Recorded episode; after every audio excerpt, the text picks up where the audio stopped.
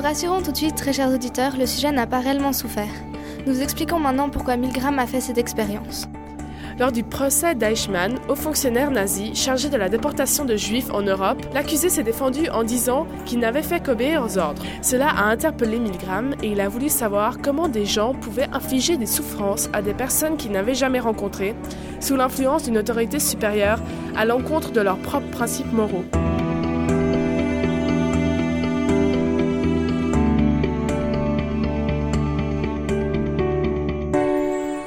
À présent, nous allons vous expliquer le déroulement de l'expérience. Un sujet pense venir pour une expérience sur la mémoire et croit que la personne sur la chaise électrique fait l'objet de l'observation.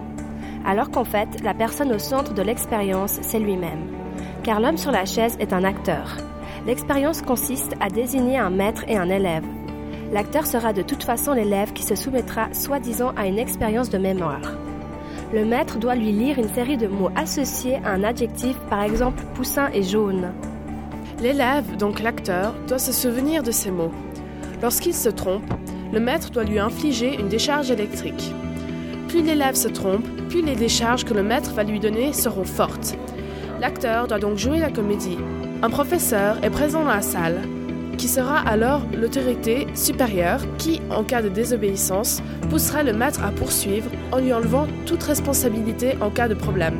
Voilà comment on pousse des gens ordinaires à commettre des actes que la morale réprouve.